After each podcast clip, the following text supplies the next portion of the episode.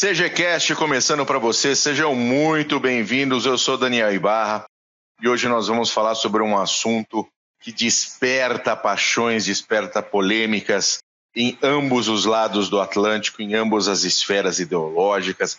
Você pode colocar aí o que você quiser, mas quando você fala sobre bombardeios estratégicos na Segunda Guerra Mundial, o pau sempre tora, sempre vem Dresden, especialmente Dresden, sempre vem Hamburgo, a gente fala de Varsóvia, fala de Londres, e a gente quer aproveitar que o nosso convidado está em, na terra dos Hunos, está em terras Unas, para falar sobre bombardeio estratégico. Então, apresentando primeiro meu querido homem mais bonito de Santa Catarina, Glênio Madruga. Tudo bem, Mac? Tudo jóia, Bulls, tudo jóia, Simon. Saudações cavalarianas para vocês, para você ouvinte. Deixando aqui um recadinho rápido, primeiro CGCast desse ano, 2022, para você que está ouvindo, sei lá quantos anos depois. E as pautas penduradas aqui, os pedidos dos nossos membros do canal, muito obrigado, você que é membro do nosso canal no YouTube, serão atendidas a partir das próximas semanas. Não esquecemos de vocês, obrigado pelo apoio e fica de olho aí que, que a gente vai desenrolar essas pautas logo na sequência. Muito bom. Nosso convidado, meu querido amigo, professor Marco Túlio Delgobo Freitas, que está lá na DDR, na Terra dos Unos. Tudo bom, Simons? É, tudo bom, né? Agradeço aí o convite, é uma grande oportunidade. Eu acho que fechamos aí um alinhamento especial, né? Vim para cá, que está tão próximo de Dresden, eu estou em, eu tô em Sonnenborg, que é um vilarejo de Gotha, próximo de Dresden, próximo de Berlim, fazendo o grande calor de menos 2 graus fora. Já peguei menos 15. Olha que delícia, hein? Engordando que nem um, um leitão de, de, início de ano, comendo tanto carne de onça, comendo tanto, tanto joelho de porco. Já, já é uma coisa que você. É, as, é, no Brasil a gente não tem esse, esse, essa, essa, essa sutileza, né? O comer, comer por sobrevivência é, climática. Aqui você tem que comer, senão você não aguenta lá fora. Lá fora, lá fora até chegar. O, o ponto de você chegar até o carro, ligar o aquecedor, é o ponto onde a gente separa o, o, joio, dos tri, o joio do trigo e o homem das crianças. Né? Chega no carro, é uma maravilha, mas até chegar lá, meu amigo, tu tem que andar pra cacete. Uma coisa que é bastante, é bastante estranha aqui para mim é o seguinte: os prédios, eu estou num prédio aqui de três andares, prédio data da, da, da Idade Média e tal, e inclusive eu estou numa cidade que foi liberada por Patton, e, e, é, foi, foi liberada por Patton e Patton depois entregou para os soviéticos por causa do acordo. E eu estou em Turingia, né? Turing, Turinger, que foi o primeiro, foi o primeiro lugar que, que detonou aí o, o, a simulação da bomba atômica alemã em Turinger. Por isso que Hitler, por isso que Stalin queria tanto a cidade de Turinger, que ele queria ver os resultados desse, desse desse, dessa simulação, mas foi só uma simulação. Enfim, é, foi uma cidade que, que foi liberada por Patton, e o Patton depois ele, ele entregou, por causa dos compromissos de, de Teherã, ele entregou para os soviéticos, até porque os soviéticos já estavam em Berlim, Berlim aqui bem próximo, então é bastante interessante isso. E uma coisa que eu perguntei, uma coisa que eu fui no centro, né, com um bom historiador, eu fui no centro, não vi nada, não vi bala, não vi buraco, não vi nada, né? Então, é tudo bonitinho, tudo certinho. Eu até brinquei com o meu cunhado aqui. Vem cá, por um acaso, teve guerra aqui? Ele teve. Teve tiro? Teve. Mas aqui a gente reconstruiu tudo. Pois é, no Brasil a gente ainda estava esperando Tarcísio. Na Alemanha eles tiveram vários Tarcísios. Então, é, Pois é, é complicado. É complicado. É. Muito bom, mas, mas vamos falar de, de, de, bombardeio estratégico. Acho que é. o nosso. Isso daí, isso daí é até interessante. É, algumas cidades alemãs, desculpa o corte tão abrupto, mas algumas cidades alemãs, como parte de memorial, memorial de, de, de vítimas de bombardeios, elas deixaram até prédios é, intocados, não foram reformados, com forma de lembrança do bombardeio.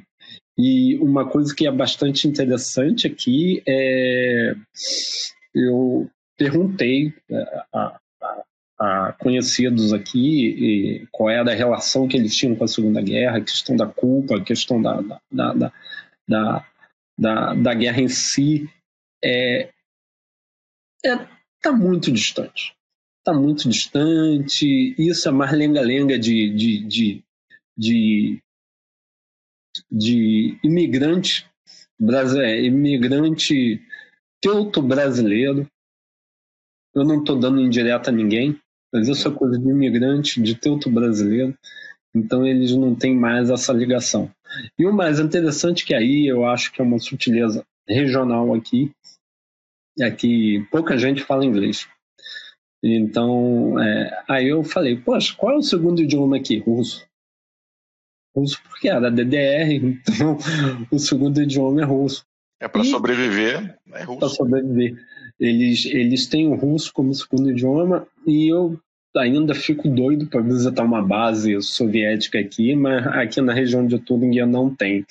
É a única base que tinham que era dragões rifle, alguma coisa, a, a Bundeswehr pegou, fez uma cidade militar que é bonitinha e tal, mas, enfim, base abandonada não tem.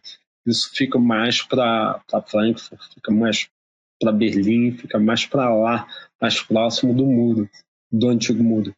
Sim. Mas, é, e tem outra sutileza que eu acho bastante interessante, que os alemães ocidentais acham os alemães orientais grosseiros. É que eles não têm contato com o pessoal de Osasco. é que eles não têm contato.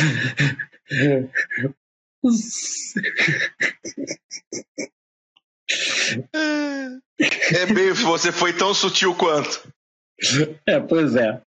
Eles não têm contato com o pessoal de Osasco. É, bem, é, enfim, é, não são, não são grosseiros, são muito simpáticos. É que eles são muito na deles, eles são muito, muito fechados, são muito introspectivos por causa do, do sistema ao qual eles, sim, sim. eles tinham, né?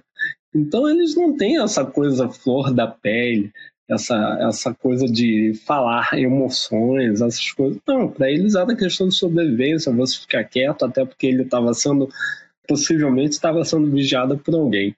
Mas é, são algumas sutilezas regionais, ainda pretendo até, até sexta, até sábado, comer a tal da, da linguiça de vegetal, que foi uma saída do Konrad Adenauer para a fome na Alemanha. Então pretendo comer, ainda pretendo devorar, por mais que eu esteja gordo que nem um pançudo aí, não no grau do Bull, não no grau do Mac, mas para mim, que é quase um palito paquistanês, tô, tô assim, tô muito gordo. Então, tô até rechonchudo aqui. Se pegar tá, tá rechonchudo, tá, tá, vai começar a ter papada. É, se pegar é vídeo meu antigo, se pegar vídeo meu antigo, eu vou dizer, não sou eu, não sou eu. Ah, mas é, é uma coisa que você come muito aqui. Você come muito produto industrializado aqui. Mas vamos lá, vamos falar de bombardeio estratégico. Vamos lá. Que eu tô aqui. Vamos lá, muito bem. Vou, fala aí uma, uma história rápida sobre essa ideia de bombardeio estratégico, né? Até para poder bolar, colocar o pessoal no, no contexto. Vamos colocar no trilho. O bombardeio estratégico ele nasce a partir da, da Primeira Guerra Mundial, por incrível que pareça. A Primeira Guerra Mundial trouxe como invenção o avião, né? E veio, quem quiser assistir, tem alguns podcasts que eu fiz até com vocês sobre poder aéreo, sobre a história do poder aéreo. E é, a ideia de, de bombardear, a ideia de se vencer numa guerra é muito tentadora para alguns pensadores do poder aéreo. Ah, você só bota no, no ar, você só bota o, o, o avião no ar e taca a bomba lá de cima e resolve a questão. Você ganha a guerra através do, do, da arma de ar, você ganha vence batalhas através dessa tecnologia, que é o que dentro lá do doutorado que eu faço na DCM, a gente fala muito de promessa tecnológica, que é uma coisa que nasce toda vez que uma, uma tecnologia é descoberta. Eu estou colocando em aspas, porque geralmente é uma, uma tecnologia adaptada. Até a Primeira e Segunda Guerra Mundial você tem tecnologias adaptadas. Depois que você tem encomendas. Mas isso fica aí para outra história. Mas tecnologias adaptadas, como o tanque, por exemplo, uma, uma, uma adaptação que fizeram. Trator ajeitadinho. Trator, placa de aço, é. bota o pessoal dentro e vai, mano. Vai. Até chegar na ideia do Renault, você tinha muito bicho feio, como os ingleses fizeram aquela coisa horrorosa, como os, como os alemães fizeram aquele AK, AKV 7 horrível, porra, aquelas geringonças que parecia, enfim, coisa da Idade Média. Mas foram necessários. Claro que foram necessários. Mas você tem uma promessa tecnológica, basta você colocar tecnologia que você vai vencer a guerra. Então, é, na Primeira Guerra surgiu o tal do poder aéreo. Surge a tal do, do, dos aviões, avião para monitorar, avião para tirar, é, é, tirar foto lá de cima, até que alguém teve a ideia por, por que não usa esse avião para atacar coisas embaixo. E começaram a se usar também para isso. Aí depois, com o fim da Primeira Guerra Mundial, você tem aí um, um nó. Eu estou fazendo campanha do Museu do Expedicionário aqui, já vou até tirar aqui. É o de Curitiba, tá? É o de Curitiba, que eu recém visitei. Quem não foi, quem é curitibano e não foi, visite e compre coisas que eles estão precisando da nossa ajuda. E é um museu ótimo, tem um. Fantástico. Um. Tem um pessoal lá muito bom, excelente profissional lidando lá da, do, do, do arsenal lá, do, da amostra histórica deles. Mas é, é, você tem a ideia do, do avião que tem essa promessa, tem essa tentadora promessa e vai para a Segunda Guerra Mundial com essa promessa de ser algo que, olha, basta você colocar no ar, basta você colocar bomba que vai funcionar. Aí tem, você tem o, o, o, o primeiro bombardeio de Roterdã. Que esse daí é o primeiro bombardeio que a gente tem.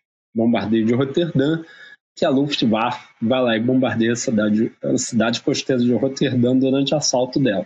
Posso só voltar um pouquinho? Hum. Uh, a gente falou dessa, dessa, desse início ah, e dessa vou... mudança, mas e a finalidade do bombardeio estratégico? Mas eu vou, eu vou, sim, eu vou, eu vou aproveitar a, o caso da cidade de Roterdã para explicar didaticamente qual é a posição, qual é, qual é o fundo da minha argumentação. A minha, a minha argumentação é bem simples. É, o bombardeio estratégico ele surge como resposta a uma nova ordem alemã Tá? os alemães que puxaram isso. Tá? Os aliados estão vindo para responder aquilo que os alemães induziram através do bombardeio de Roterdã. Okay? Se bota muito aí pela internet, se bota muito aí nos grupos, no subgrupo, no, no, no, nos calabouços da internet, ou na cozinha de guerra da internet, que Claro que foi uma, foi uma direta, foi uma direta, uma indireta, foi a, a indireta de Schrödinger, mas, enfim, é, você tem aí esses grupos aí que tentam falar o seguinte, olha, os, bom, os bombardeios aliados foram muito maldosos, assim como eu estou sendo maldoso agora, foram muito maldosos contra os civis alemães. Mas parece que foi um ato voluntário, que alguém, que algum aliado chegou e falou, porra, Pô, grande dia, grande dia. É, vou lá, vou bombardear civis, vou matar, vou fazer tempestade de fogo, porque os alemães merecem, foda-se. Não é bem assim. Não é bem assim. Eles tentam é, responder é, uma, uma algo que foi induzido pelos próprios alemães. Os alemães, ao bombardearem Roterdã, abriram a caixa de Pandora porque eles fizeram um bombardeamento tão bem feito, tão bem feito em Roterdã, que causou mil, mil fatalidades civis, e os aliados olharam aquilo e falaram: bem, então, meu amigo, já que você levou a luta esse ponto, eu vou é, retornar o seu favor. Diga. -me. Um ganchinho. Uh, Para o pessoal que está pensando em legislação de guerra, as convenções de Haia vigentes nesse início de Segunda Guerra Mundial ainda eram as de 1899 e 1907. Até foi tentado um acordo em 23 para tentar regular essa questão da guerra aérea, mas não chegaram em consenso nenhum. E, obviamente, o de 1899 e 1907 não cobria a guerra aérea porque guerra aérea não existia. Então, já a gente já puxa uma outra questão. Bombardeios de áreas civis não tinham impedimento legal nenhum, porque não, não tinha 77. isso como previsão, exatamente. A gente tem essa, essa, essa esse no, tratado, 177. No, no, início da guerra, o Roosevelt, uh, ainda uh, neutro, tentou costurar um acordo com todas as potências para segurar a onda da questão aérea e falar: olha, vamos tentar só manter a questão de bombardeio em áreas estritamente militares. A França e a Inglaterra deram ok, desde que as outras potências envolvidas, no caso Alemanha e Itália, também respeitassem esse negócio. Aí aconteceu justamente é, Varsóvia e Roterdã, e a Inglaterra falou: ok, é assim que vai funcionar o jogo? Vale para um, vale para todo mundo. Vale para todo mundo. Então tá. Política da reciprocidade. Exatamente. Então tá, tá ok. Se vale para um, vale para geral. Vamos lá. Aí entrando na, na, ainda no, no tópico que o Bull puxou. É o seguinte, a gente tem que pensar da seguinte forma. Apesar dos bombardeios de Dresden e de Hamburgo, nós temos diversos outros bombardeiros, bombardeios aí que estão na lata de lixo da história que ninguém puxa. Tá? Por exemplo, nós temos o caso da França, da Itália, tá? sofrendo com bombardeamento, com baixas iguais, bem próximas a Blitz na Grã-Bretanha, tá certo? Nós temos bombardeio na Escandinávia, nós temos bombardeio na Bélgica, na Holanda, que acabamos já de falar. Romênia. Polônia. Romênia, Bulgária, enfim, Polônia. Nós temos uma cacetada de bombardeios aí. É que no submundo e na cozinha de guerra gosta de puxar muito Dresden, Dresden e, e Hamburgo por causa da tempestade de fogo. Tá certo? Ah, por causa da tempestade, dos relatos de tempestade de fogo. Mas o importante é notar o seguinte: que os bombardeiros estratégicos não era, no bom português, no bom castiço português, não era o tesão da Força Aérea na época. Tá certo? Não era o centro do debate da Força Aérea na época. É uma parte do plano estratégico da Força Aérea, tá certo? Então, é uma parte bem menor, por incrível que pareça, é uma parte bem menor que gerou uma propaganda muito grande. Ou seja, é muito mais sob efeitos de propaganda do que estratégia pura e simples, tá certo? É claro que em alguns momentos, em alguns, em alguns, em alguns, em alguns casos, você teve, é, por exemplo, alguns resultados bastante interessantes.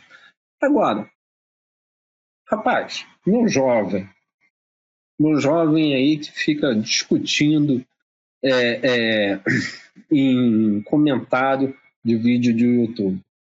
Meu jovem, preste atenção no tio aqui. Calejado, a gente já fala de guerra já desde. Na minha época a gente não punhetava. A gente punhetava, mas a gente também estudava tá? A gente não fazia Unifãs, por exemplo, a gente estudava. Então, a gente não vendia PEC, a gente comprava livro. Então, o que, que aconteceu? É apenas uma parte da brincadeira da história militar, da história do, do pensamento da Força Aérea da época. Não é tudo aquilo que a Força Aérea pensava, não é o tesão da Força Aérea, porque eles tinham a, eles tinham a clara evidência de que não era. É, você não vai ganhar a guerra apenas explodindo apenas explodindo coisas. Você tem que ordenar a explosão. A guerra é uma, uma explosão ordenada. Bem, em terceiro lugar, além dessas duas, duas, duas argumentações, a gente também tem que, tem que olhar no seguinte: mesmo quando o bombardeio ele foi escolhido como uma opção, tá? Ele foi escolhido muitas vezes com um padrão, tá? Sempre a reboque de prioridades políticas e militares, tá? Mais amplas, tá? Em relação à hierarquia, em relação a pensamento político, em tempo de guerra, influenciado muito mais pela política de rivalidades entre forças poderiam limitar o que aviadores ambiciosos queriam alcançar. Tá certo?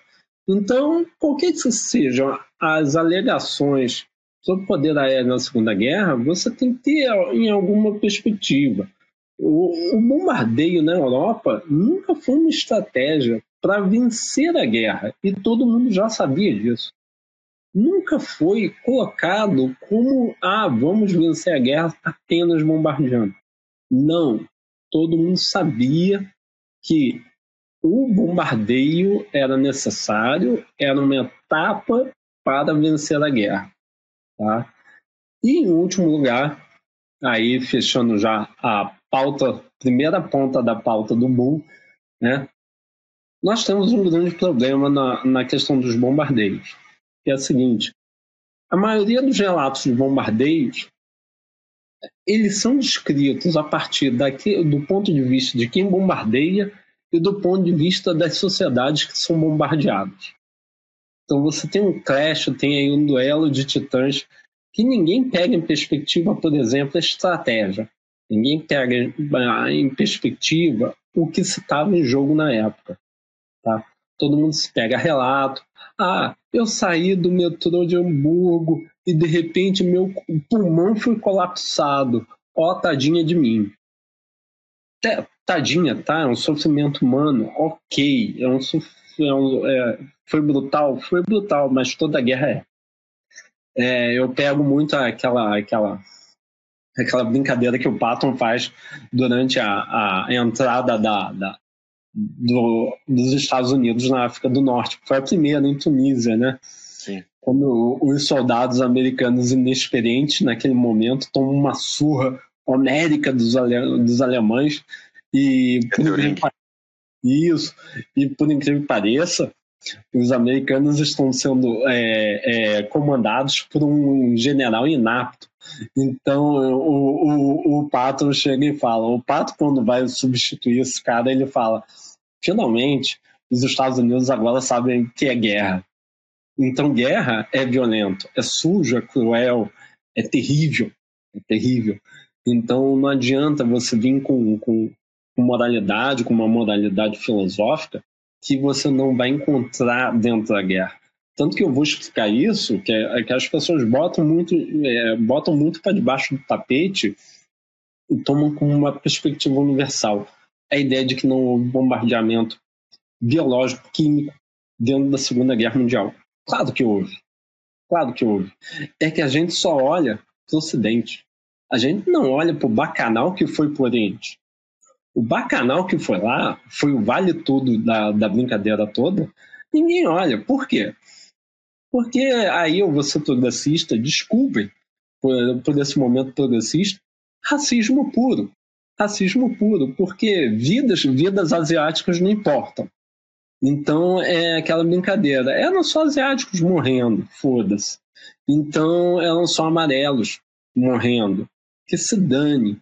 Então, cara, bombardeio japonês, apesar de Hiroshima e Nagasaki, mas um bombardeio de, é, químico japonês na cidade sagrada de Beijing, cara, foi de uma atrocidade terrível e ninguém fala nada.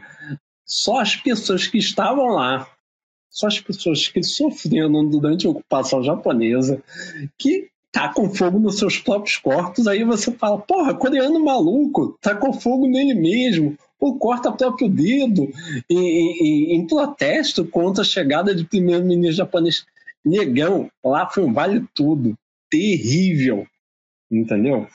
Mas a finalidade dos bombardeios estratégicos foi exatamente essa: propaganda. E propaganda e emplacar algum tipo de ação, induzir algum tipo de ação no povo que estava sendo atacado, tá?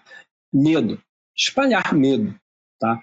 Mas em algum momento, em algum momento, isso daí também foi de certa forma pensado racionalmente. Como a gente vai ver, a ideia de carpet bombing, por exemplo, ela é uma resposta a essa ideia de bombardeio indiscriminado. Bombardeio indiscriminado ele só ocorre nas fases de 44, 45, tá? Até lá, você tem muito bombardeio de precisão, você tem muita bom, tem muito carpet bombing, tá certo? Então você tem aí é, certas coisas que, por incrível que pareça, só a tecnologia foi capaz de oferecer ao bombardeamento estratégico, tá certo? E vamos, vamos focar então nos dois lados da moeda, né? O, os bombardeios alemães, né? provocados pelos alemães. É, os alemães, os alemães são muito espertos, né? Os alemães são muito espertos. Eles, eles começaram a bombardear cidades assim, é, é dentro da ótica do Blitzkrieg, né? É, é que a gente olha no, nos documentários e pensa assim, porra, Blitzkrieg, tanque, guerra de movimento, é, é, infantaria, porra, que tesão danado, deixa eu fechar minha perna aqui, meu pau tá ficando duro. Mas não é bem assim toda Blitzkrieg ela, ela, era, ela era precedida por um ataque de bombardeamento estratégico, certo? É, você tinha um, uma blitz, uma mini blitz que ocorria antes da chegada do, do bombardeamento, antes da chegada do Blitzkrieg, de fato. Você tem aí Roterdã, você tem Varsóvia, você tem aí diversas cidades, como a França, por exemplo, os alemães chegaram a bombardear Paris, por exemplo, matando 250 pessoas. Então você tem pontos aí. Tudo bem que não é uma não é uma uma blitz como foi a blitz londrina, por exemplo, porque você está no começo da brincadeira. Os alemães estão pegando estão é, pegando aviões e não estão pegando aviões que não têm uma tecnologia que dê um suporte de bombardeamento estratégico, tal como os aliados vão responder a ele, tá certo? Com Lancaster. Com... E, e, mesmo, e mesmo os alemães, eles estavam, no fim das contas, experimentando uma nova estratégia de guerra. Sim. Então, assim, o efeito do bombardeio estratégico também era a se ver, e a se estudar e a se entender. Sim, como, como eu canso de dizer é, é, é, aqui no, em podcast, guerra é, é uma experiência. Guerra é uma experiência científica.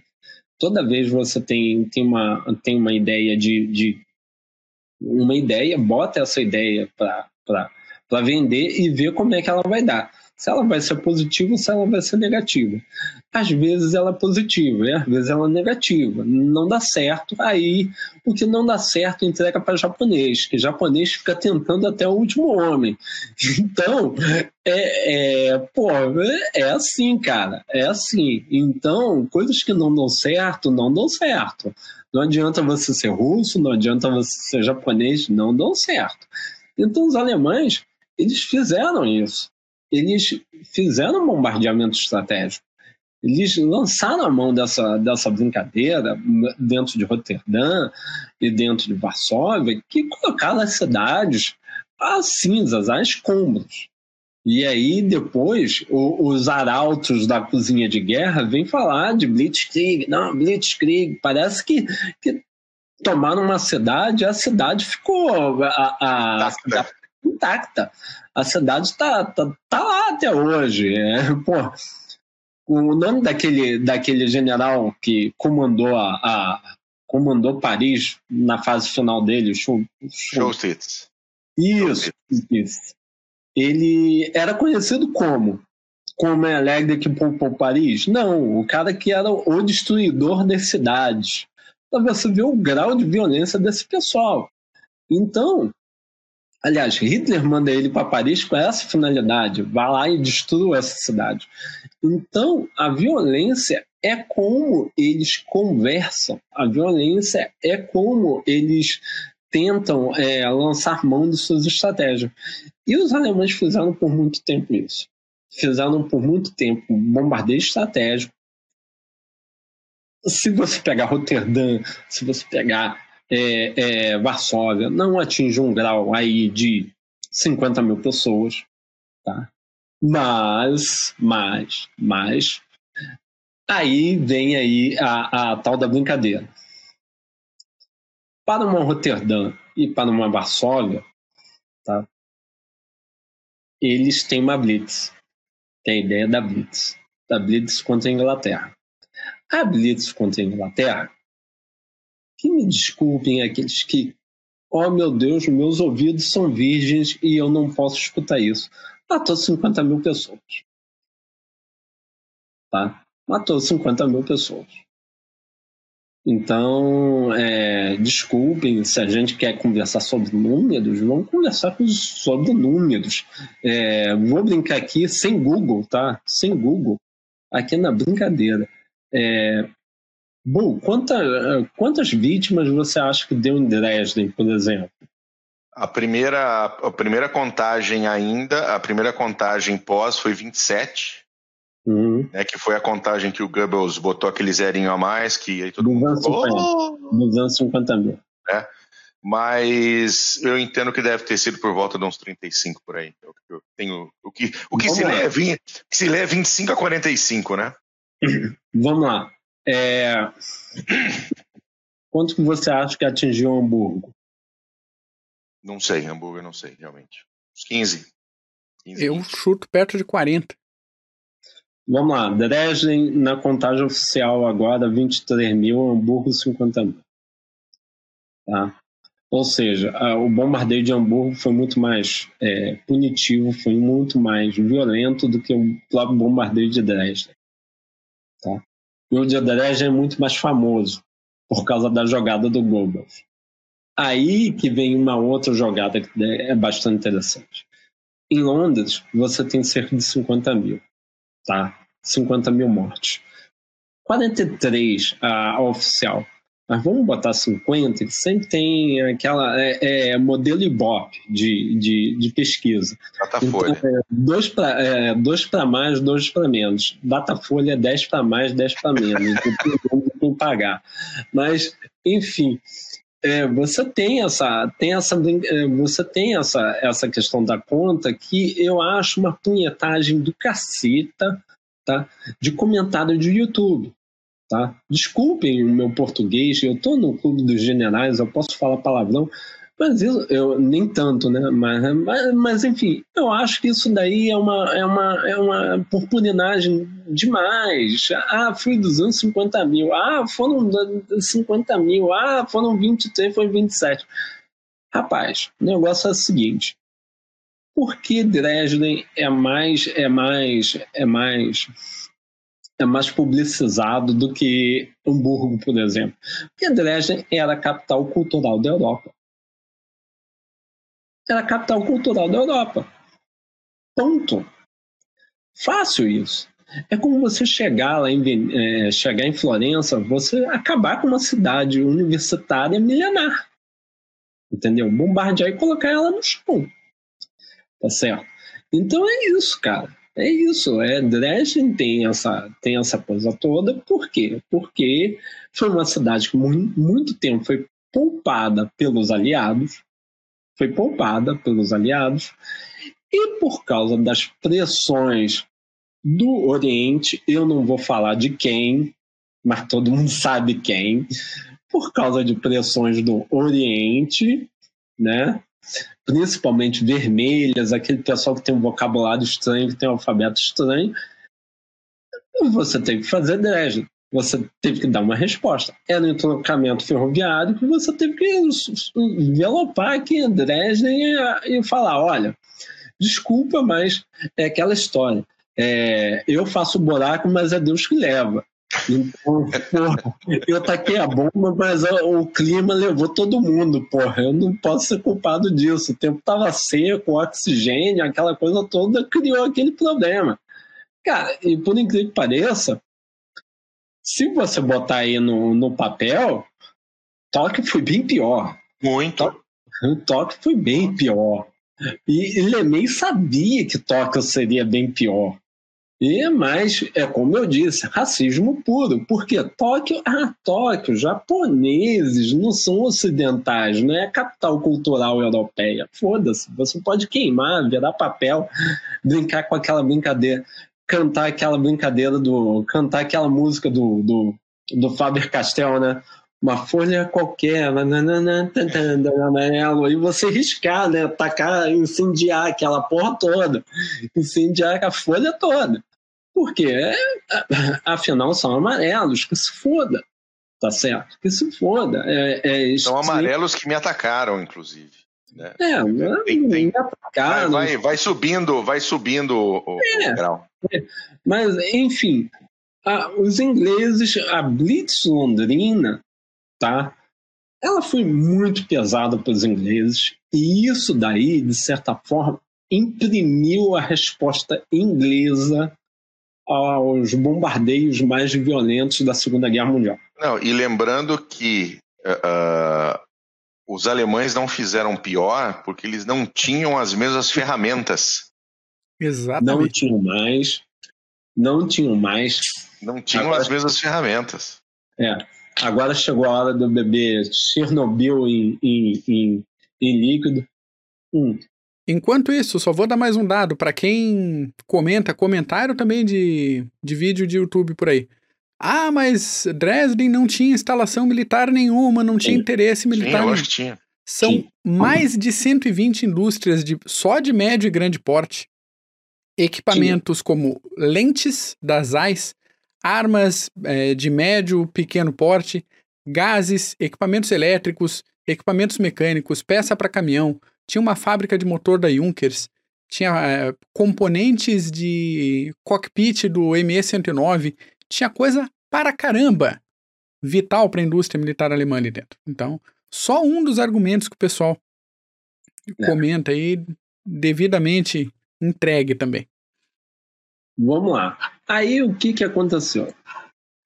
É, primeiro, bombardeio aéreo aproximado. O que, que é bombardeio aéreo aproximado? Bombardeio aéreo aproximado é aquilo que a gente chama de é, call air support.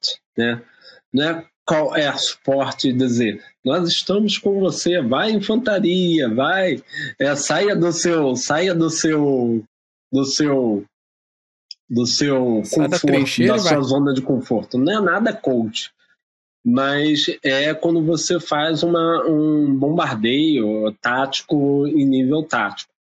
E você tem um bombardeio de interdição, que é o bombardeio em cima de indústria, meio de transporte, infraestrutura, etc. Que isso muito colou na ideia de Dresden, tá certo? Mas por que foi tão violento assim? Porque, junto com a ideia de, de bombardeio, bombardeio aéreo aproximado e, e bombardeio de interdição, se vem a ideia do bombardeio de tapete, que é o carpet bombing. Mas por que isso tudo veio logo? É, é, porque houve essa junção disso tudo? A culpa foi, foi dos alemães, estritamente dos alemães. Em 1943, em fevereiro de 1943, Joseph Goebbels vai num, num estúdio, vai num, num é, vai Rádio. num Portplatz, alguma coisa assim, e fala, faz um discurso sobre Total Krieg, guerra total, que ele conclama a população civil para ir para a guerra. Aí os aliados falam assim, malandro, Ó, pra que, que você fez isso, cara? Pra que, que você fez isso? Tava tão bom aqui. Era só a gente bombardear militares, era só a gente deixar aqui e fica tranquilo, fica na paz aí. Não, os alemães aumentaram o tom da violência. Chegaram, vamos falar de guerra total. Quando ele fala de guerra total, Ele está colocando alvo na população civil, cara. A população civil virou alvo a partir do discurso dele. É por causa disso, em 6 de maio de 43, no fim da campanha de Tunísia, você tem o tal do tapete de Teder, desse Arthur Teder, tá certo? Que ele faz um, uma, um bombardeamento é, de carpet bombing, tá? É, abrindo caminho para o primeiro exército, tá? E isso daí foi utilizado, foi replicado na campanha de Normandia e principalmente na Batalha de Caen. De Caen. Então, você tem esse problema, tá certo? Quando você induz, tá? Quando você até por meio de discurso você induz o seu inimigo, seu inimigo fala, então tá liberado, tá? Ou seja, a comunhão da estratégia, do pensamento estratégico, possibilita uma resposta aliada. Mas até esse momento é estratégico. O que, que melhora a questão por aí? Melhora a sofisticação tecnológica, tá certo? É a ideia dos bombardeios Lancaster, tá certo? É a ideia de precisão mesmo. A gente falar de bombardeio de precisão quando a gente fala de bombardeio de, de precisão na Segunda Guerra Mundial, é o bombardeio que ocorre durante o dia, que é escoltado, tá certo? Em que você mais ou menos vai atacar somente indústrias, entrocamentos, etc. Então, onde tem o um núcleo, o tal do bombardeio de interdição, tá certo? Então é mais ou menos isso. E o, o que, que ocorre depois? Que possibilita Dresden, Dresden Hamburgo. Bem, em inglês, meu amigo, vou te dizer uma coisa. Grã-Bretanha é um bicho ruim. Inglês é um bicho ruim. Alemão pensa que é ruim, né? Alemão pensa. Tem aquela empáfia. Eu sou bom de guerra, sou foda, caralho. Eu, porra, eu boto cruz aqui, cruz do Vasco aqui, tá bom. Eu sou foda. Cara, não, inglês é uma merda, cara. Inglês, cara, você tem. Inglês, para você vencer a Inglaterra, você tem que invadir ilha, você tem que matar até o último inglês. É como o Churchill deixou bem claro. Cara, aqui é, a gente nunca vai se render, nunca. Em cada palmo a gente vai lutar. E é esse o grande problema da Inglaterra. Os ingleses, é, devido a, a, ao Blitz alemão na Segunda Guerra Mundial, eles abrem aquilo que a gente chama de unidade de pesquisa e experiência, em 41. Os ingleses adoravam, adoram quinquilharias, tá? É outra coisa que a Inglaterra tem de paixão. A Inglaterra tem comida ruim, tá? Como Escócia, tem um futebol medíocre, que não ganha, só ganha uma Copa do Mundo, e tem essa ideia, tem esse fetiche por, por quinquilharia. É por isso que 007 dá tão certo lá e não daria certo em outro lugar. Porque ele é cheio de quinquilharia. Então o que, que acontece? Em, é, em 41, os ingleses eles abrem essa unidade de pesquisa. E essa unidade de pesquisa ela é a especialista em fazer o tal do termite. O que é o termite? Termite, meu amigo, meu caro querubim, meu caro gozador de pau alheio, meu caro comentador de, de, de vídeo de YouTube, termite é bomba incendiária, tá? É bomba incendiária que a gente bota magnésio, a gente bota é, óleo, a gente bota tudo ali dentro e lá no amorzinho a gente lança nas pessoas. Cara, termite é vida para quem está fazendo bombardeamento estratégico. É por isso que você tem Dresden, é por isso que você tem Hamburgo, porque a diferença de Dresden e de Hamburgo é a seguinte, que Dresden e Hamburgo foram as primeiras a caírem na ideia do termite. Termite já era, já começou a ser utilizado ali tá certo?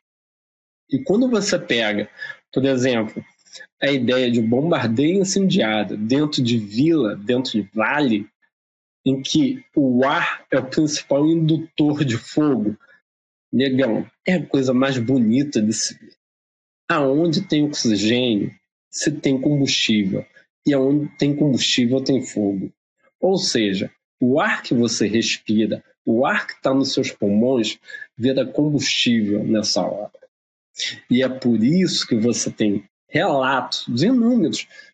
Sacrifício humano é, dor humana é, empatia é, mais amor é.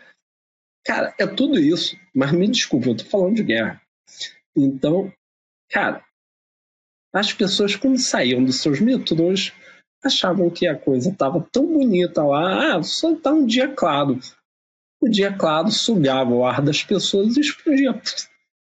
Acabou, tempestade de fogo. Como diria aquele funk, aquele funk carioca, bola de fogo, negão. Eu, e não tem essa. É, foi a tempestade perfeita. os aliados criaram uma tempestade perfeita através da, da indução do termite dentro da, da ideia de carpet bomba e bombardeio estratégico. Tá Aí, certo? junta isso com uma boa parcela de bomba convencional de alto explosivo para desmoronar as coisas, abrir a possibilidade de combustível e bota uma incendiária em cima? É, e você. E Só você assistir o Brasileiro depois. Um, um, você não vai acreditar também que eles tacaram. É, é, eles atacar a cidade a esmo. Houve um estudo muito cuidadoso, muito calculado aonde você ia atacar, como você ia atacar e onde você ia atacar. Tanto que houve é, uma preocupação muito grande, tanto em Hamburgo quanto em Dresden, e colocar bombas de alto explosivo com fuzis de ação retardatora. Tá certo? E quando caísse ao chão, demorasse um tempinho para explodir, pô. Então, rapaz, é sobre isso, mano. É sobre isso. Isso é guerra. Isso é guerra. Então você aplicou medo, você aplicou terrorismo, você aplicou terror, não é o terrorismo, você aplicou terror a níveis assustadores. E isso daí foi induzido por quem? Pelos alemães. Não foi induzido por ninguém, foi induzido por eles foi induzido por eles, através da galhofa, através da brincadeira, através da, da, do discurso, dizer que, que agora é o Total, Total Craig. Não, não é Total Craig, não. Eles deveriam ter essa preocupação, mas não tiveram. Quando eles não têm essa preocupação, até porque a lógica, aí dando uma de, de Mariana, né, dando uma de Smith, de, de estados mentais. Estados mentais é o caralho mas estados mentais. A lógica é a seguinte: olha, como o nazismo ele pensa? Ele pensa o seguinte: ele pensa a partir do darwinismo social, tá? Os mais fortes sobrevivem.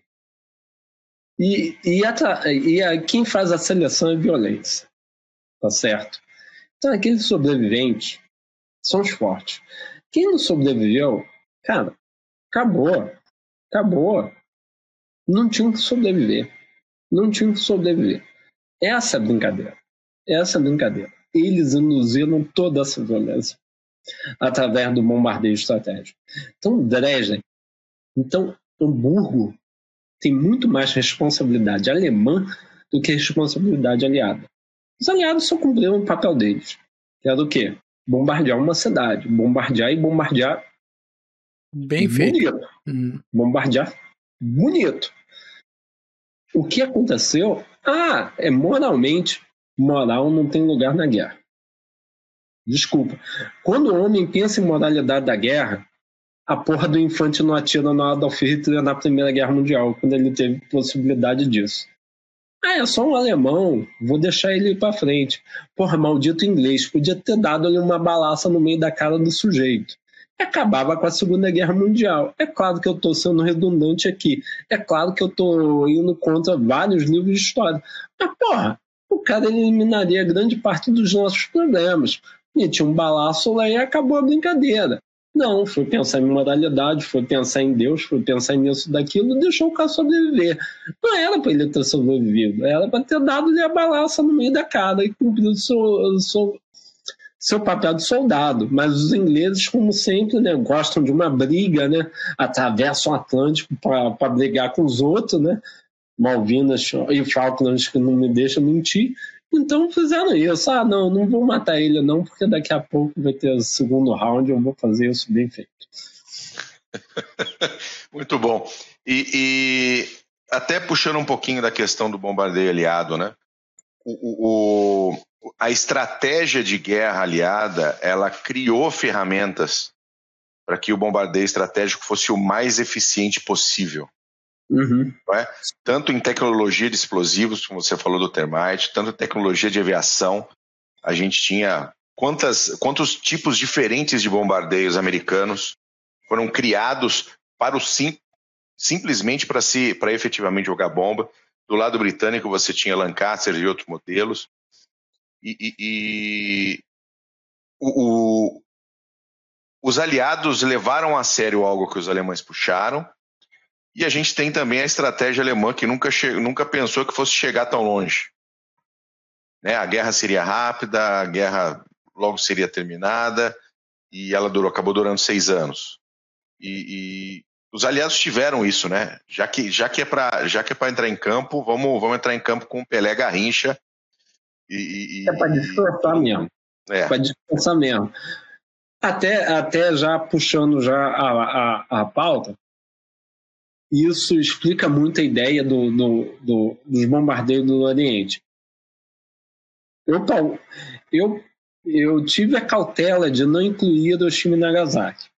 Porque isso daí é. É, é outro, é outro. Esse é outro assunto. Outro CGCast. Uhum. Tá afim de, de escutar Hiroshima e Nagasaki? Desculpa, tem um cozinha de guerra lá, vai lá no cozinha de guerra, vai ter os seus primeiros insights lá. E aqui é Red Pill, maluco. Aqui daqui a pouco a gente vai te dar o Red Pill e vai falar: ó, não é nada o que eles falaram lá, não. Mas tudo bem. É, bem, o negócio é o seguinte: é que, de novo, os bombardeios do Oriente, tá? Por exemplo, a China, a, o Japão, ele tem essa péssima mania. Japoneses, eles têm uma filosofia que é Bushido, tá? Uma filosofia tem lá uma punhetagem do cacete de samurai, aquelas porra toda. Tô nem aí, cara. Tô nem aí pra eles. Mas enfim, eles têm aquela ideia lá milenar maluca deles, se matar quando morre, se matar quando perde, porra. Puta. Pra mim é uma extravagância, mas tudo bem, para eles é um ato de amor. Mas, enfim, o que, que acontece? Os, os japoneses, eles olhando os bombardeios aliados, olhando os bombardeios alemães, eles falaram: ah, vou deixar, vou fazer o meu também. Fazer o meu. Fizeram em Filipinas. Lembre-se, Filipinas, é, é, depois de Varsóvia, foi a cidade mais foi a segunda cidade mais destroçada do mundo em, em razão de bombardeio. Provocado por quem? Provocado pelos japoneses. E depois você tem aí o que eu puxo que a cidade é a cidade sagrada de Pequim. Cidade sagrada de Pequim. Não é nada que eu estou sendo pró-chinês, tá, gente? Não é nada disso. Vamos lá, história. História simples. É...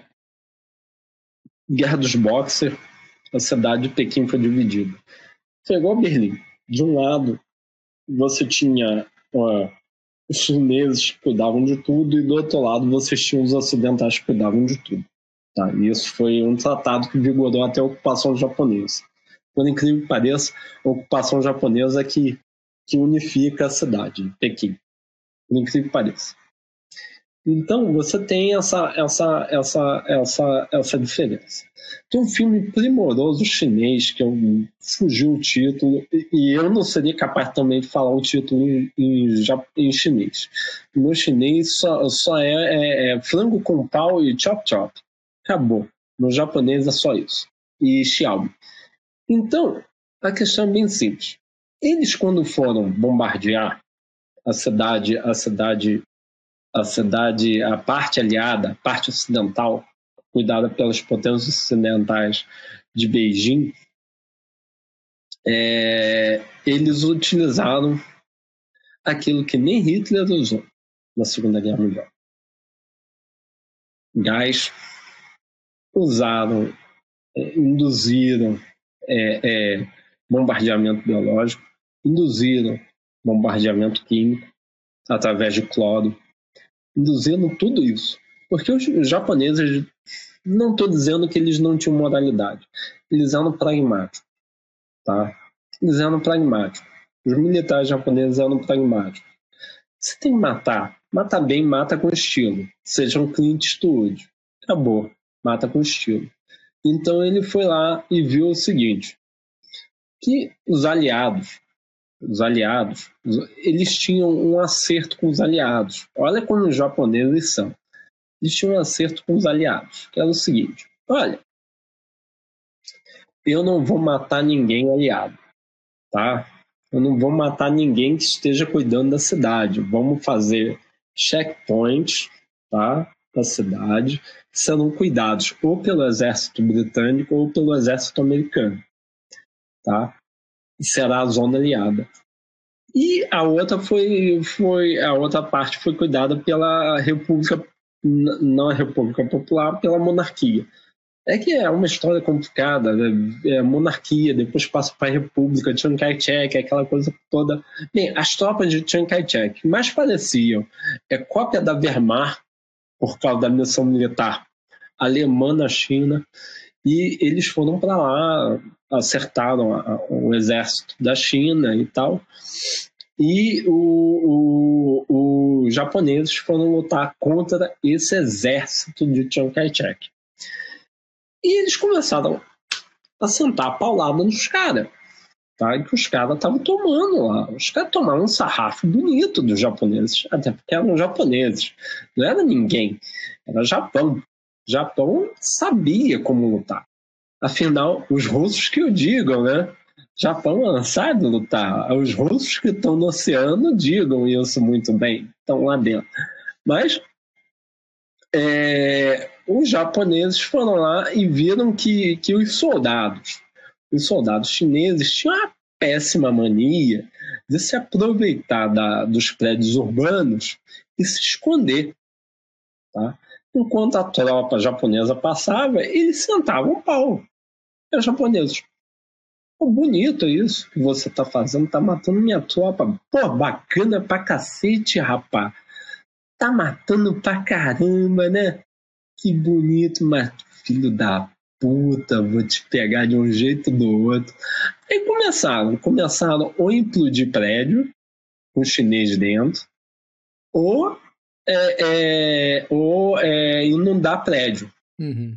Inundar mesmo, inundar, botar bomba d'água lá dentro e botar água lá dentro dos prédios pro cara morrer afogado. Só que chinês, cara, chineses têm uma péssima mania de resistir. E eles fugiram para um prédio antigo do Banco Central desse lugar. E começaram a fugir lá para dentro. E lá é um prédio reforçado, porque tem dinheiro, aquela coisa toda. Os japoneses, pô, bacana, escolheu um prédio bom para vocês ficarem dentro, né? Puta merda. Eu mando onda de, de soldados japoneses e você fica matando toda hora. Bonito, né? Bacana. Vou usar cloro. Só que não é cândida que a mamãe usa. Não mesmo. Não mesmo. Vou usar gás de cloro.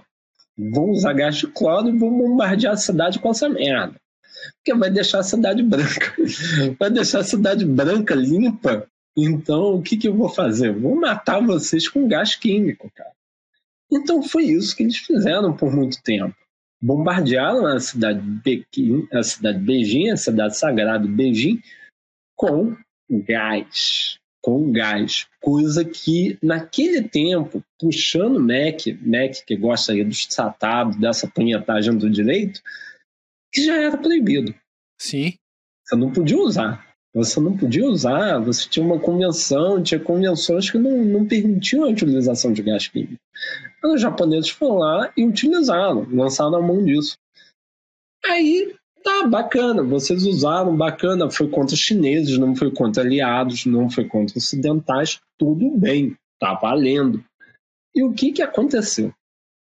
Aconteceu que a Força Aérea Japonesa começou a testar a, as tais da, da, dos limites onde os ocidentais é, iriam se colocando, sempre ultrapassando esses limites. Foram lá para Filipinas, bombardearam Filipinas, fizeram aquela coisa toda, fizeram aquele teatro de horrores todo. Só que chegou uma hora que chegou aquela brincadeira, é aquela brincadeira de Pearl Harbor, né? Cutucou os Estados Unidos, os Estados Unidos sentiu e falou: ah, agora você vai ter a sua resposta. Os Estados Unidos foram lá e começaram também, né? Bombardear os sujeitos. Chegou um momento que os Estados Unidos, aliás, no primeiro momento, né, puxando aí Pearl Harbor, eu não sei se tem um podcast sobre Pearl Harbor, mas o Doliro mostrou muito bem aquilo dos Estados Unidos veio, né? É, bombardearam Pearl Harbor e o Doliro foi lá e falou: pô, bonito isso aí, bacana. Pô, foda pra cacete, vocês bombardearam mesmo, né? Ah, faca nas minhas costas, né, seus filhos da puta? Vou bombardear Tóquio. O quê? Não, vou bombardear Tóquio, cara. Não vou deixar. E foi lá e bombardeou Tóquio. Fugiu em selva, deu uma brincadeira lá, mas enfim. Estados mostraram a que veio, a que vieram. E aí você tem essa, essa brincadeira, tem aí essa, esse duelo entre os Estados Unidos e o Japão em matéria de bombardeio. Os Estados Unidos daqui a pouco vão aprimorando. Lembre-se que a gente falou no início de Tunísia os Estados Unidos eram incompetentes, eram, eram, eram amadores, eram é, é, é, jovens, ingênuos, naíves, aquela coisa toda. Em algum momento, os Estados Unidos começou a pegar é, expertise. Em algum momento, os Estados Unidos correram atrás do prejuízo. E esse prejuízo foi qual? Os Estados Unidos foram lá, começaram a bombardear uma série de posições japonesas e mostrando para eles, através de através das classes B, né? E olha, eu vim para te bombardear, eu vim para te envelopar. Até que chega o B-29, tá? O B-29 é uma senhora máquina. É uma senhora máquina.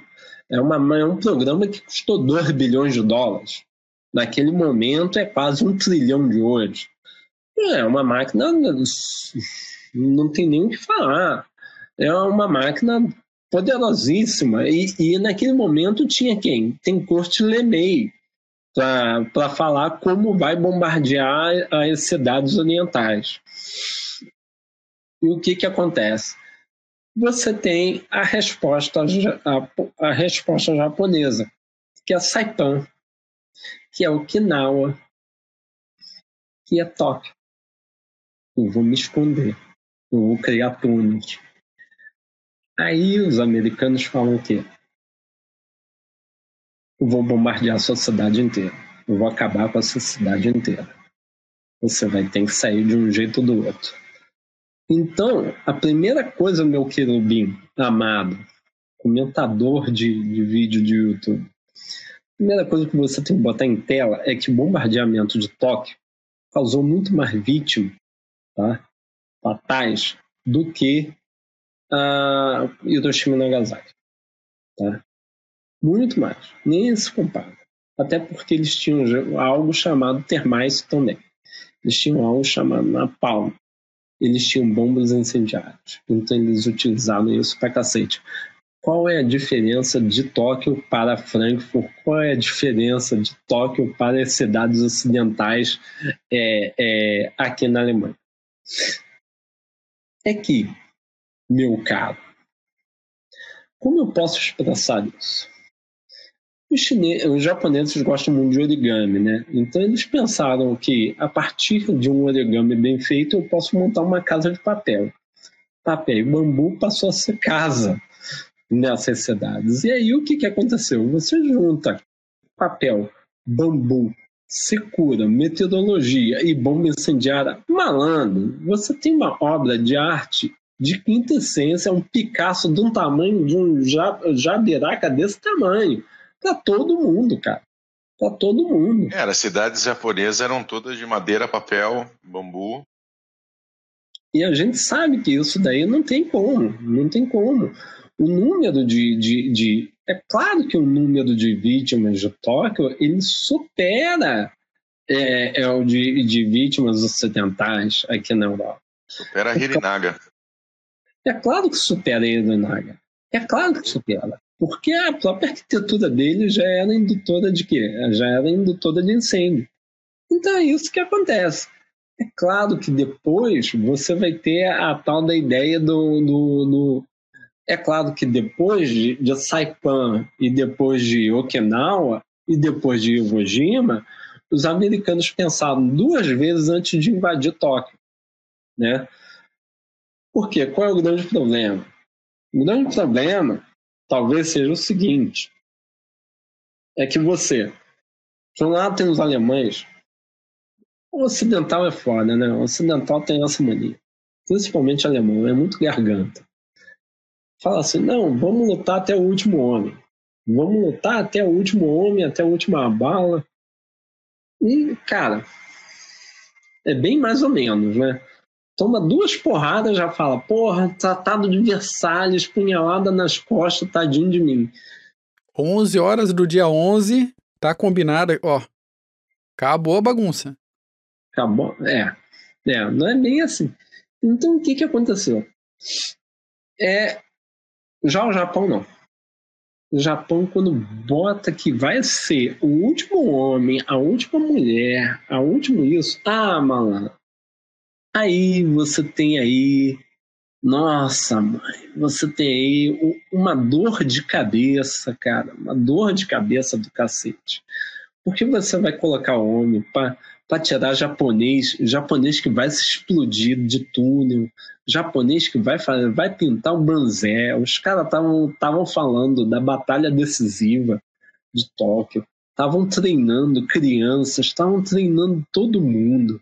Cara, ia ser um sorvedouro, ia ser uma carnificina, não somente americana, não somente americana, seria uma carnificina da própria população japonesa. Já estava já já estava já no seu nas suas cordas. Então o que que acontece? Acontece que você depois de tomar Iwo Jima, você tem aí a possibilidade do lançamento de bombardeamento, de bombardeamento estratégico em cima de Tóquio. Só que os americanos pensam duas vezes antes de, é, é, depois de bombardear Tóquio, depois da, da brincadeira de, de, bombardear Tóquio, eles pensam duas vezes antes de mandar seus homens, de mandar seus soldados lá. Mas isso fica para outro podcast.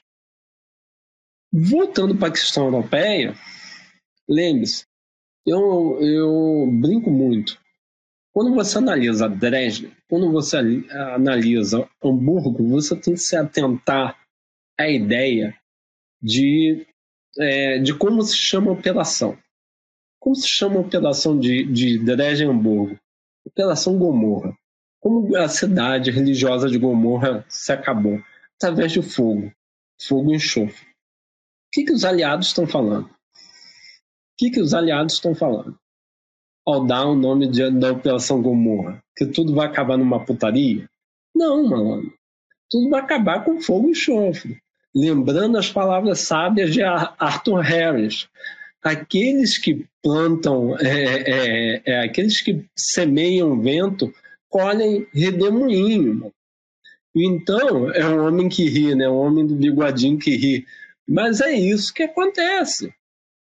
Você tem um tempo seco, você tem bombas incendiárias em que o maior combustível está solto aí no ar e devido a clima devido a uma inversão de, de vento, vira uma tempestade de fogo perfeita. É bonito? É bonito. Para quem gosta, para quem gosta. Para quem estava lá, talvez não seja tão bonito assim, talvez seja complicado, mas aí são outros 500. Mas ninguém mandou votar no cara em 39 também. Aí, maluco, desculpa, é, é você falar que, que, que, que, que querer pautar a modalidade aliada, através de, de, de como alguns é, é, relativistas aí nós temos aí, querer pautar a modalidade através da, da régua. Porra, nazista, que eles. Cara, É, é, o que eu falo. Visite um campo de concentração. Depois de você visitar, você pensa muito bem sobre sua vida, você reflete muito bem, a menos que você seja um David Irving, que fica falando que não existiu, né? Mas aí. mas, porra, mas vai lá, vai lá, cara. É o que eu tava falando antes do, do, do podcast começar. Quem, eu acabei de visitar um, eu saí de lá.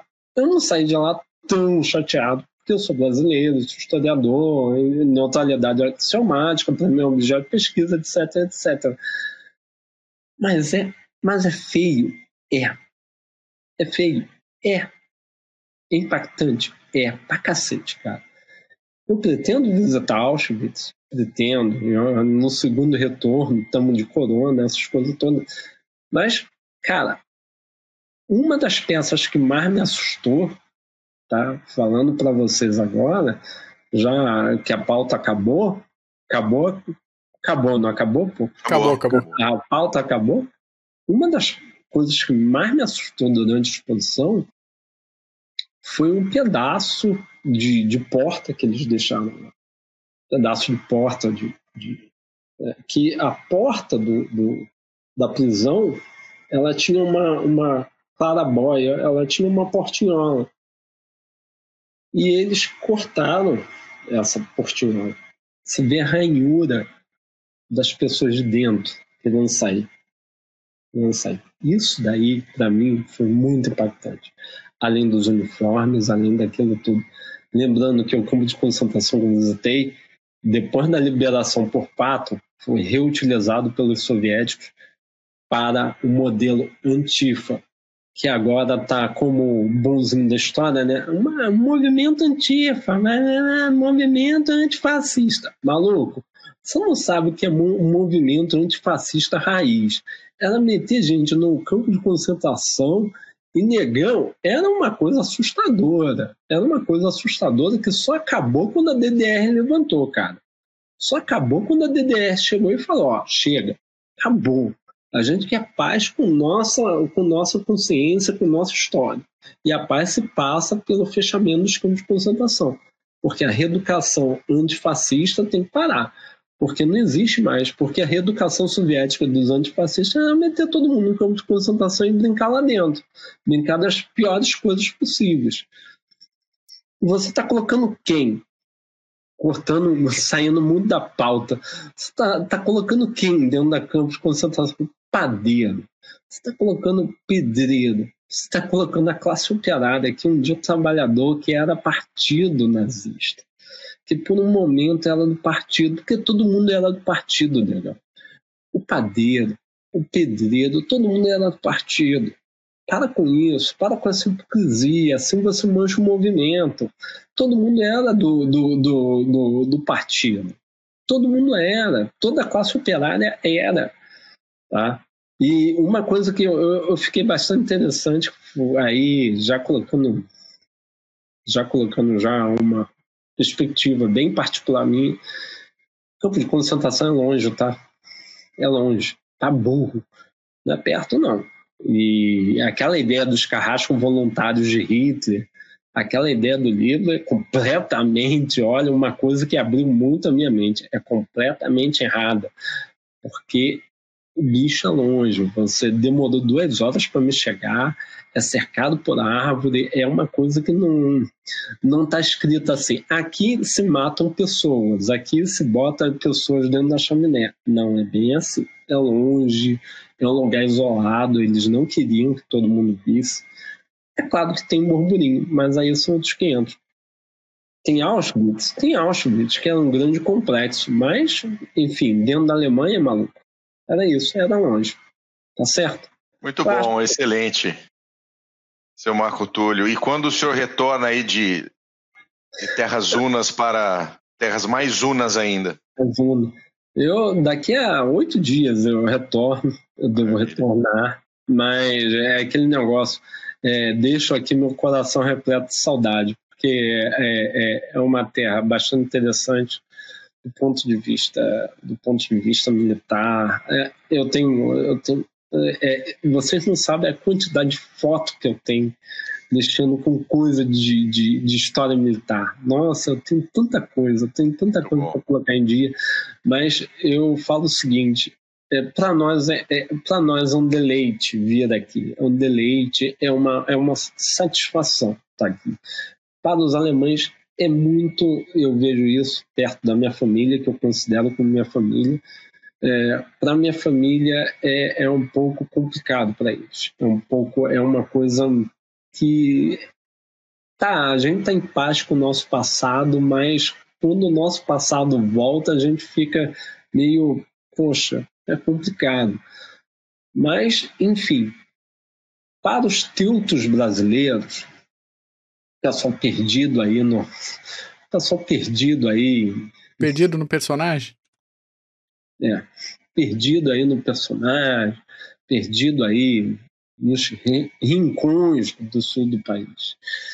Cara, você está completamente errado.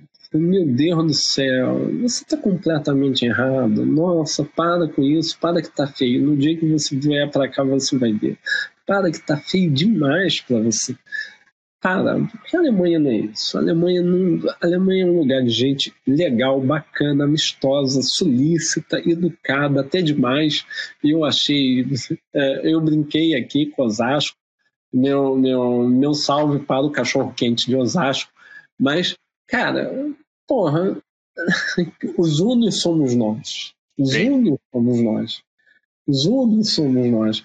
E, e, é muito engraçado quando você, você. A única vez que eu achei engraçada a, o estereótipo do brasileiro foi dentro do campo de concentração, por incrível que pareça. Foi quando a guarda do campo de concentração me pegou falando português. Eu, tá, eu falo, é, por incrível que pareça, eu, quando estou muito puto, falo muito palavrão em português.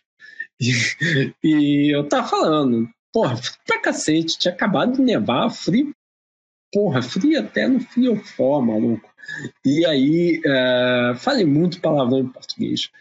Aí a guarda do, do coisa chegou e falou: Ah, brasileiro, é samba, carnaval, futebol. Aí eu disse: Minha amiga, ó, samba tá tudo bem, carnaval tá tudo bem. Agora, depois do 7x1, não fala de futebol, não, porque aí, aí já, já, não falo mais que é terra do futebol, que a gente já perdeu o futebol faz tempo.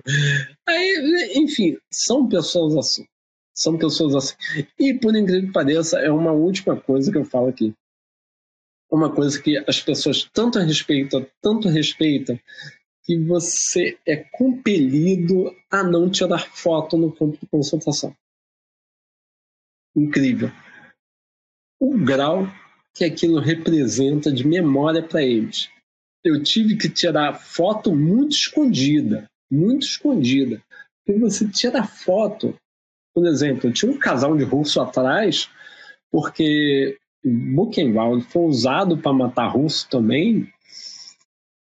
E quando eles estão entrando, o cara pega a câmera, a câmera Nikon com zoom, ele pega a câmera e guarda. O francês, que tava, eu estava saindo, ele está chegando, ele faz exatamente a mesma coisa. Pega a câmera e guarda. As pessoas se sentem compelidas a não tirar foto, porque isso demonstra respeito à, à experiência que foi lá.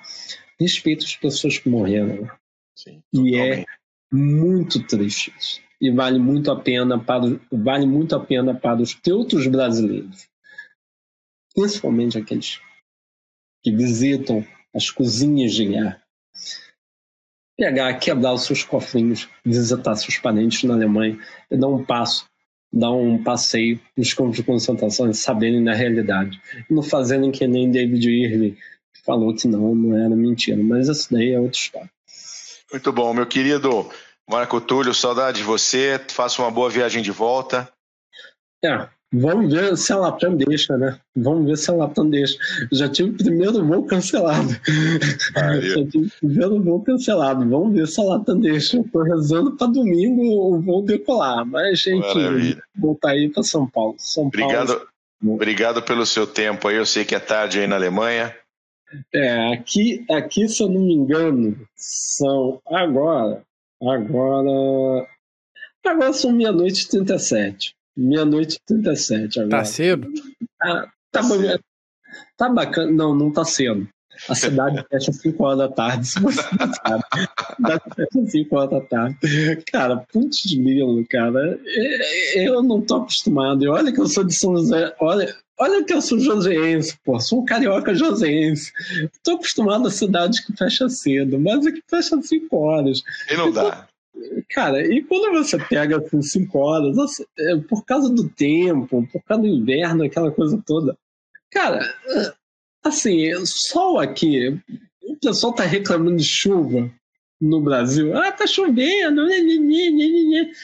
Falando, eu não vejo sol desde o dia 16 de dezembro, cara. Eu não vejo sol, tá? Sabe aquele negócio, sabe aquela música do. do sabe aquele poema do, do Bial? Use filtro solar.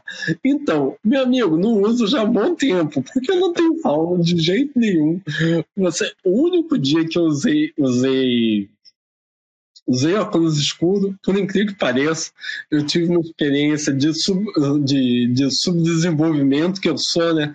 Que acho que neve é legal, neve é bacana.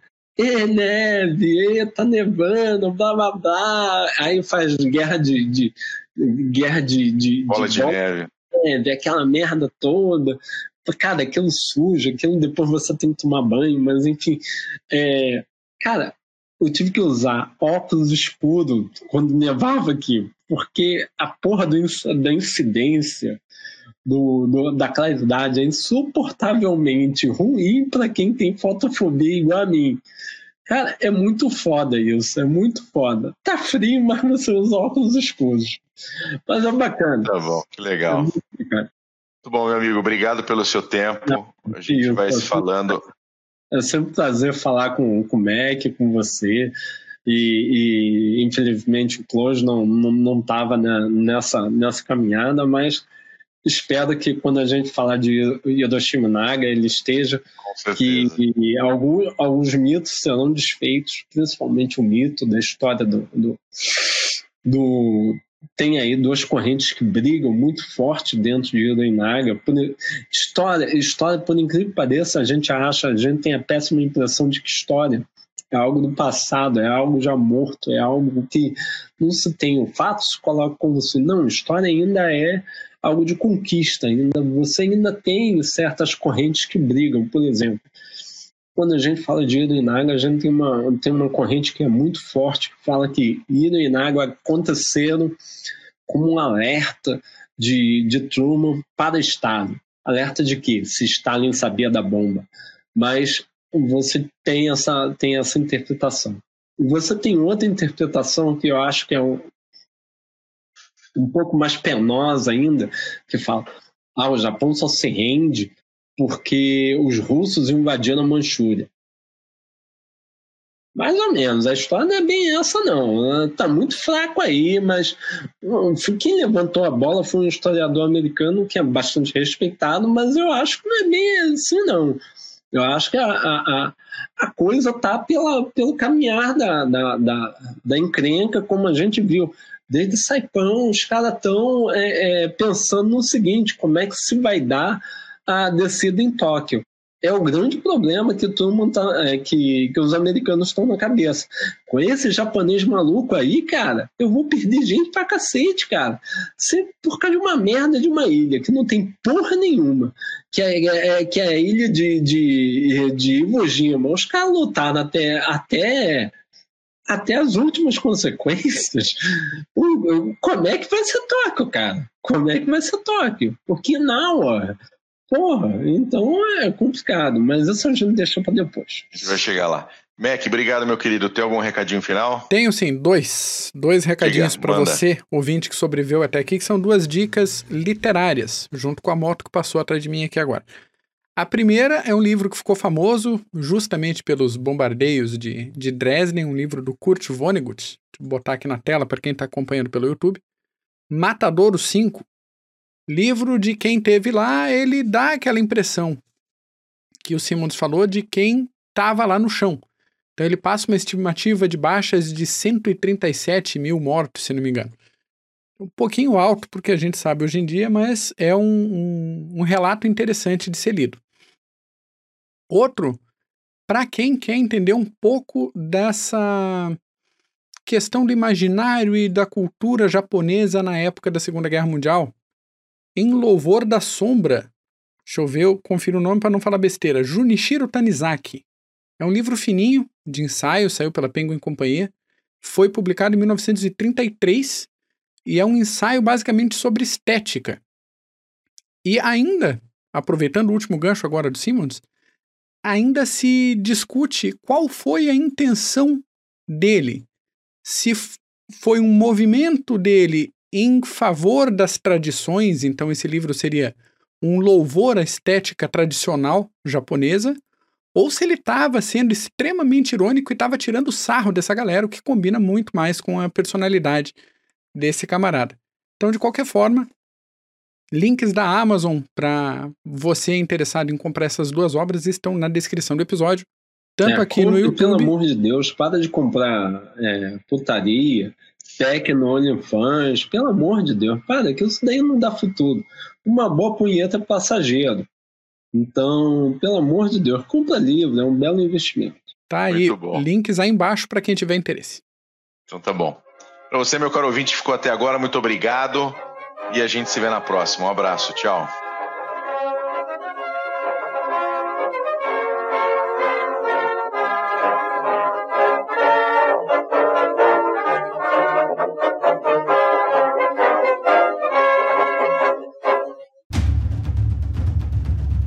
O processo de internacionalização das empresas vem colocando cada decisão institucional à prova. E para ter destaque nesse cenário cada vez mais dinâmico, é necessário que o profissional compreenda questões políticas, geopolíticas, estratégicas, diplomáticas, jurídicas, sociais e éticas. Nesse sentido, a Columbus, pós-graduação de alta performance, promove o curso de Relações Internacionais e Diplomacia Empresarial este curso é coordenado pelo professor Marco Túlio Delgobo Freitas e é voltado para profissionais que trabalham em um contexto internacional ou queiram atuar na área de relações internacionais. Se a sua área de atuação for direito administrativo ou gestão estratégica de marketing, a Columbus também tem cursos de pós-graduação que vão te ajudar a desenvolver habilidades e competências para sair na frente como um profissional completo e dinâmico. Acesse o site columbuseducacional.com.br. Informe que conheceu os cursos através do podcast Clube dos Generais e garanta 10% de desconto.